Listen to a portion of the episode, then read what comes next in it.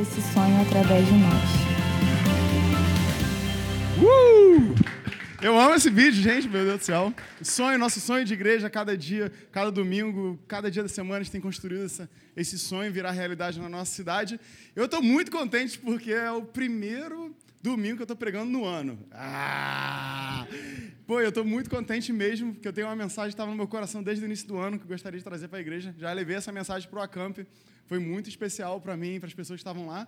E quando eu penso, pô, primeiro domingo do ano eu vejo é, que a gente chegou em 2020. 2020 é um ano legal, porque 10 anos atrás era 2010. E. é uma década, né? É uma década. e 2010, quando eu paro para lembrar o que aconteceu comigo em 2010, 2010. Um ano depois, em 2011, começou o sonho dessa igreja. A gente conheceu a ICF de Munique pela primeira vez. E dez anos depois, a gente se encontra aqui nesse lugar. E é um momento muito importante para mim e para você refletir, com a ajuda de Deus, como vai ser os nossos próximos 10 anos. Você pode parar hoje e pedir a Deus ajuda para falar: Poxa, Deus, qual é a perspectiva que o Senhor tem para a minha vida em 10 anos? Passa muito rápido. Dez anos atrás estava indo para a Alemanha pela primeira vez, tendo esse sonho de construir uma igreja. Hoje a gente está aqui já um ano depois. Então, é, eu te encorajo nesse início de ano, você parar, você, sua, seus amigos, sua família, seu namorado, com seu marido, com sua esposa, de parar e pensar, poxa, como vai ser o painel nosso, da nossa vida nos próximos 10 anos. Tenho certeza que vai ser um momento muito especial. E, para pensar nisso, falar assim, cara, como que eu consigo crescer na minha vida? Eu tenho uma dica para você. Na nossa vida, a gente precisa ter exemplos, inspirações de preferência, inspirações que já estejam mortas. Não estou falando que é para cultuar morto, não. Que as pessoas elas não vão ter nenhuma chance de te decepcionar. O teólogo Spurgeon, quem conhece? Ai, Pole ali, ai, Pole. Spurgeon, ele pô, foi um homem sensacional, muito usado por Deus. Ele viveu aproximadamente 60 anos. E durante a vida dele, viu, viu um avivamento. E, pô, e o tempo todo ele estava com o coração vibrante, queimando por Jesus. E a, tática que ele tinha é que cada vez, cada ano na vida dele, ele botava coisa no ministério dele que tiraria ele da, da zona de conforto. É como fazer um exercício. Não, não sou nenhum exemplo agora de questão de exercício, mas cada vez mais você dá um passo a mais, onde vai doer no início, mas com o tempo isso vai se tornar normal. Na nossa vida é a mesma coisa, a gente precisa pensar, pô, qual é um passo que eu posso dar para que minha musculatura espiritual, física, emocional possa crescer cada vez mais e mais semelhante a Jesus Cristo. E a base, versículo, versículo base para isso, que eu amo, é 2 Coríntios 3, 18, que diz: Portanto, todos nós dos quais o véu foi removido, podemos ver e refletir a glória do Senhor. E o Senhor, que é o Espírito, nos transforma gradativamente a sua imagem gloriosa, deixando-nos cada vez mais parecido com Ele, com Jesus. Então, o nosso maior objetivo da nossa vida é olhar Jesus Cristo e falar: Eu quero me tornar parecido com você. É como uma corrida. É uma corrida que a gente põe nossa energia, a gente foca num objetivo e a gente passa, ultrapassa os nossos limites para que a gente consiga alcançar esse objetivo de se tornar parecido com Jesus. Nessa corrida, não, não é importante, interessante a sua velocidade.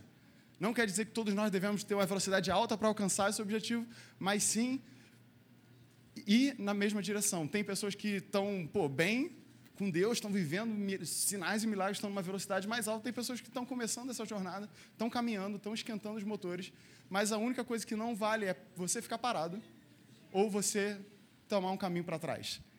Eu acho que eu amo essa imagem, eu acredito que todos nós estamos em estágios diferentes de relacionamento na jornada com Deus.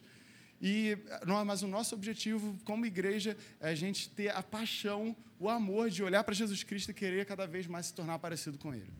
Eu quero mostrar para vocês hoje uma cultura da nossa igreja, que é uma cultura de próximos passos, que a gente pode usar na nossa vida para se perguntar e perguntar a Deus, Deus, qual é o próximo passo que eu posso dar nessas áreas que eu vou me parecer, vou me tornar parecido contigo.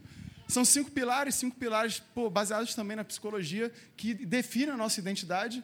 Por exemplo, a nossa fé no relacionamento com Deus, no nosso relacionamento, seja ele horizontal, com nossos amigos, colegas de trabalho, ou vertical, líderes, pastores, chefes e pessoas que a gente lidera.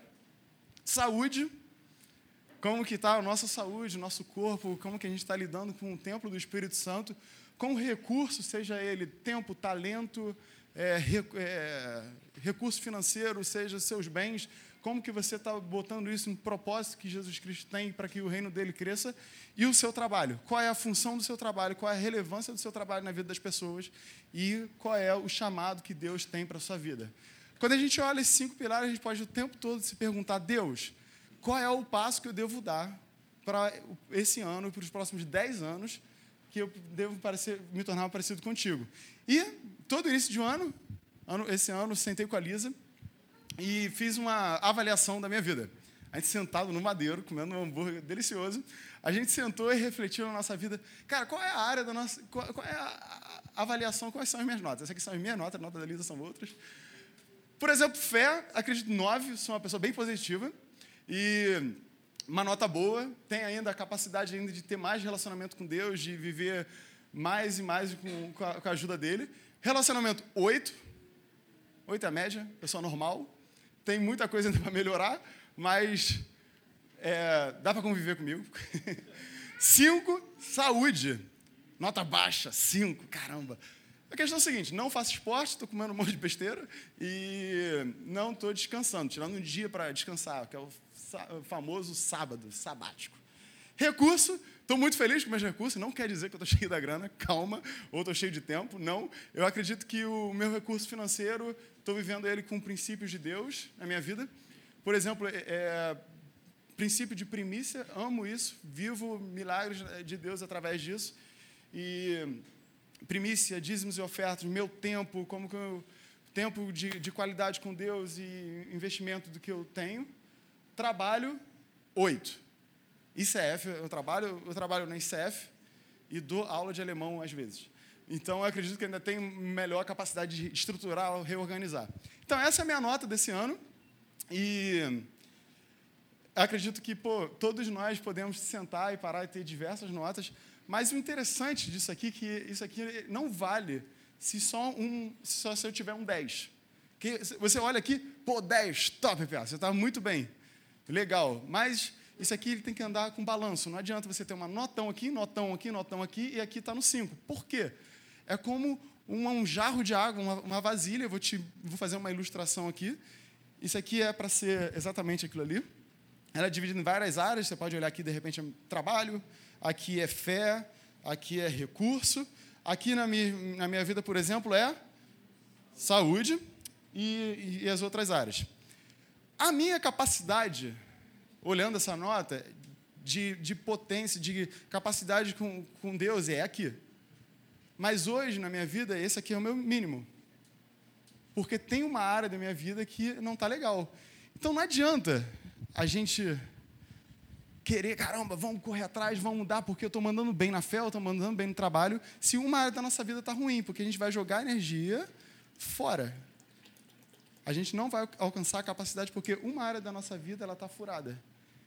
Então, essa cultura, esse valor, que é um valor da nossa igreja baseado em, em 2 Coríntios 3,18, é que a gente precisa cada vez mais se tornar parecido com Jesus nessas, nessas respectivas áreas e olhar, atacar as áreas da nossa vida que estão com nota baixa. Porque não, não, é, essa, essa nota baixa ela vai determinar a sua capacidade que você tem com a ajuda de Deus de influenciar no, no reino de Deus ou de é, fazer o seu trabalho, de impactar a vida da sua família, do, do, dos seus relacionamentos, entre outros.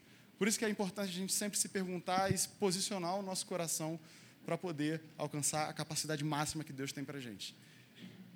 E hoje eu quero conversar em, em, relação a essa cultura de próximo passo sobre a nossa identidade em relação à fé. Tem um estudo nos Estados Unidos que fizeram com 50 mil cristãos de diversas igrejas, e eles conseguiram categorizar quatro diferentes grupos dentro de uma igreja. A primeira são as pessoas que estão explorando Jesus. De repente você está sentado aqui hoje porque alguém te convidou para ir na igreja e você ou você foi convidado por um pequeno grupo, acabou de voltar do Acamp.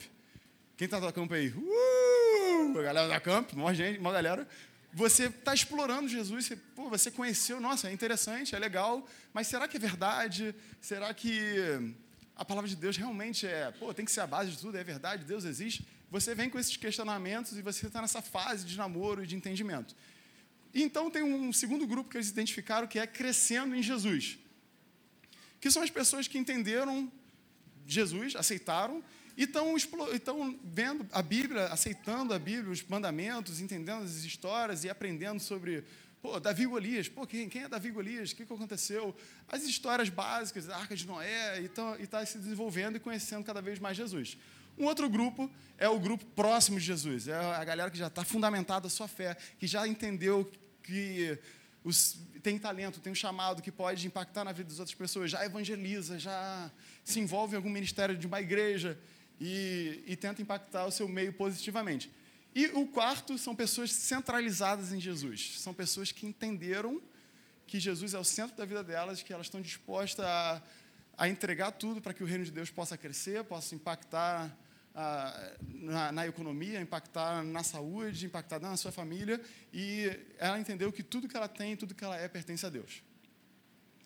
E, além disso, elas são pessoas que lideram, pessoas que entenderam que na nossa vida a gente pode ser pai e mãe espiritual na vida de pessoas para ajudá-la ela, ela se tornar mais parecida com Jesus.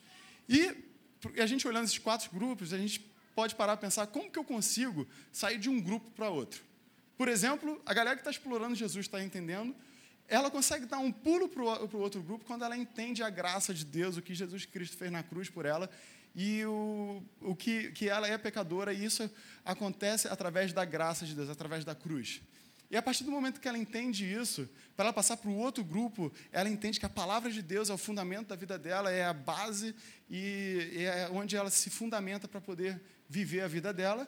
E do próximo para Jesus, para centralizar em Jesus, é através da entrega. Ela entrega tudo que tem, tudo que ela é, e segue Jesus Cristo no seu trabalho, na sua família, com seus amigos ou na sua igreja, e na sua igreja.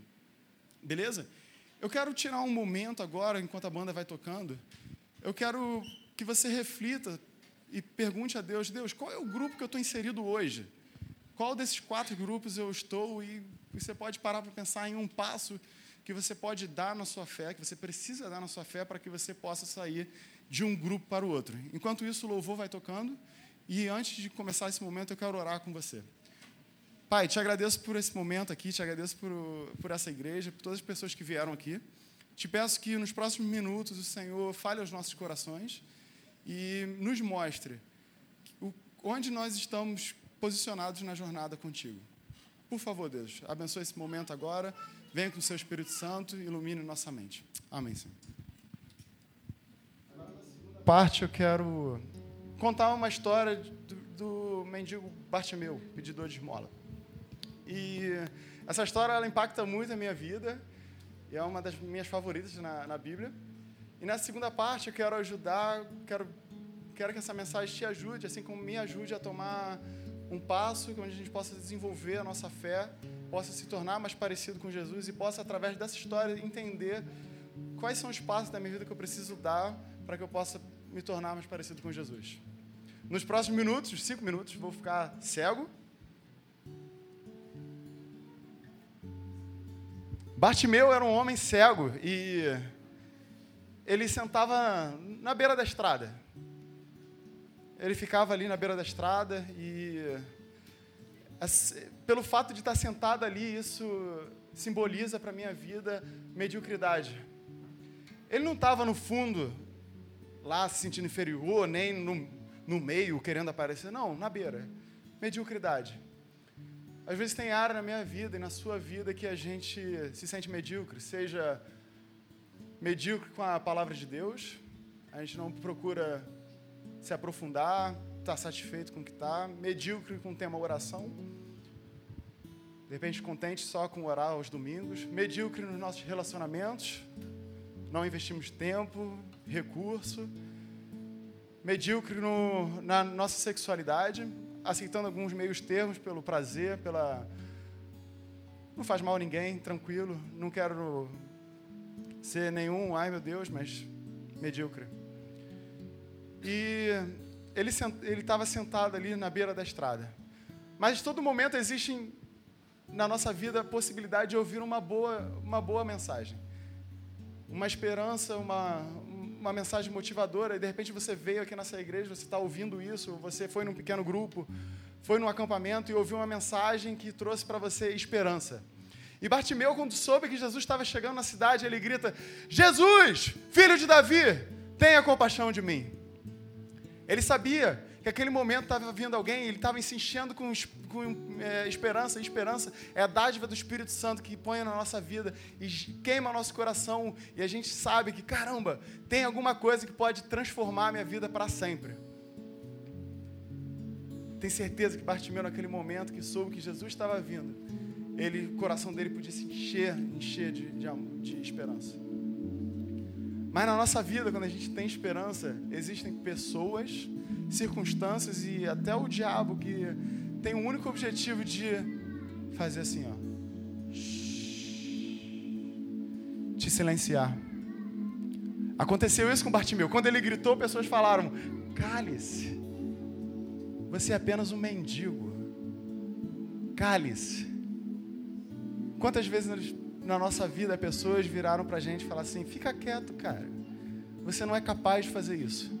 Você tem certeza que você foi chamado para isso? Você acredita mesmo que Deus vai fazer um milagre através da sua vida? Shhh. Esse é o maior objetivo que o diabo tem para gente.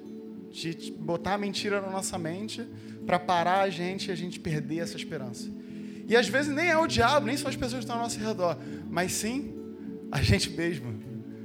Quantas vezes você parou para pensar e falou, cara, eu não sou capaz de fazer isso. Quantas coisas já fiz de errado na minha vida, eu não sou capaz. A gente mesmo fazendo, ó, para a gente mesmo. Mas se você está insatisfeito com a sua vida, com o posicionamento onde você está hoje, você se levanta como Bartimeu se levantou. Bartimeu não se importou com as pessoas, como as pessoas estavam pensando dele.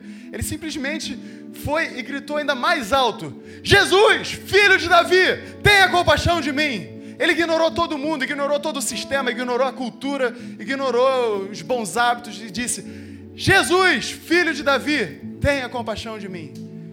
E esse gritar mais alto para mim simboliza a determinação que ele tinha. Ele sabia que Jesus, com apenas uma palavra, ele poderia transformar a vida dele. Ele tinha certeza disso. E quando ele gritou ainda mais alto, Jesus ele parou. E com esse versículo a gente pode simplesmente tirar uma grande lição. Jesus, quando foi a Nazaré e pregou, ele não conseguiu operar nenhum sinal nenhum milagre porque as pessoas não acreditavam. Mas a partir do momento que eu e você, a gente acredita, a gente é determinado, a gente tem a esperança, Jesus, ele para.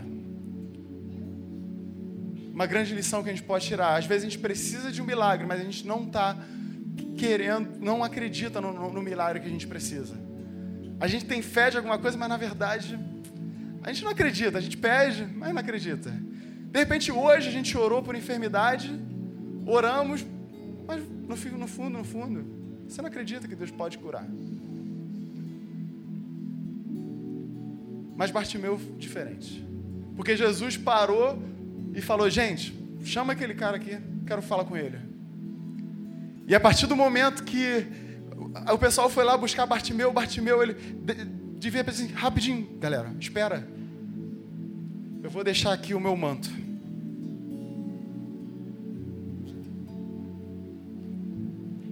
Ele deixou o manto dele naquele momento. Se você parar para pensar, aquele manto, aquela capa, era o que, most... é o que era a identidade dele. Pedidor de esmola, mendigo. A partir do momento que ele tira a capa dele, ele tira de dele o ganha-pão dele, o sustento dele. Esse é o momento que eu posso aprender: caramba, Jesus nem operou milagre, ele não fez nada. Ele nem sabia que Jesus ia falar, ele acredita, ele larga os velhos hábitos dele, ele larga a sua vida velha antes do milagre acontecer, porque ele tinha certeza de que se ele fosse falar com Jesus, Jesus iria curá-lo. Quantas vezes a gente anseia por milagre, anseia por solução, mas a gente não está disposto a largar a nossa vida, a largar o nosso conforto, a largar nossos velhos hábitos e continuar com a nossa mesmice, com a nossa vida medíocre. Mas a gente quer ver, quer ver fogo do céu descendo, quer ver milagre, milagre, glória a Deus, mas a gente não está afim de pagar o preço por isso. Eu acho interessante que na Bíblia, quantas vezes você vê Deus falando pessoalmente com homens da Bíblia, foram, na maioria das vezes, momentos que esses homens foram desafiados a dar um passo além daquilo. Abraão, largue sua família, vá para uma terra que ainda que te mostrarei. Que passo? Você chegar hoje para sua esposa, vamos embora, a gente vai para onde? Não sei, Deus mandou para a gente ir embora. Moisés apareceu através de uma figueira pegando fogo. Vai lá e liberta meu povo. Mas eu nem sei falar, eu sou gago. Não interessa, vai. A gente às vezes pede um milagre, Deus quer ver fogo caindo do céu, mas não está afim de pagar o preço, assim como Bartimeu pagou. Ele largou o sustento da vida dele, a identidade dele, o título de vítima. Eu nasci cego, não tenho culpa disso. Tenham, por favor, piedade da minha vida. Mas ele larga isso e encontra Jesus. E quando ele chega lá, Jesus faz uma única pergunta: O que, que você quer que eu te faça? Que? Jesus, você é cego. Quem é cego aqui sou eu. Você não está vendo? Eu não consigo enxergar, eu quero voltar a enxergar. O que, que Jesus quer dizer com essa pergunta? Você está disposto mesmo a largar essa velha vida? Porque a partir do momento que eu operar um milagre na sua vida, você vai ter que ter fé, você vai ter que estar disposto a pagar um preço para viver outros milagres.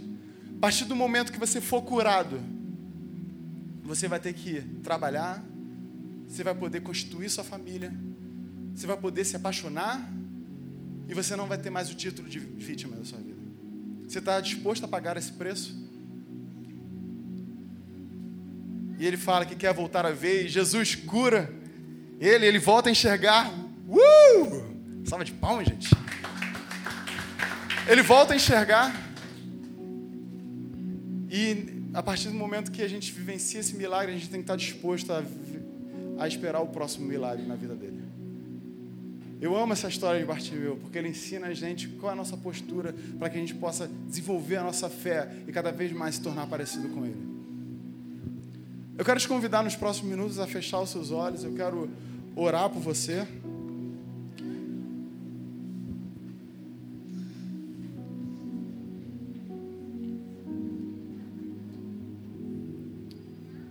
Eu amo essa história porque a gente precisa ter determinação, o anseio de que Deus tem uma solução para a nossa vida, que Jesus, que é apenas um toque, com apenas uma palavra, Ele pode transformar a nossa vida. E a gente tem que estar disposto a andar na sua jornada, sabendo que vão ter altos e baixos, mas o Senhor é fiel, Ele nos livra e Ele nos ensina para cada vez mais a gente se tornar semelhante a Ele. Senhor Jesus, eu quero primeiro orar pelas pessoas que ainda não te conhecem.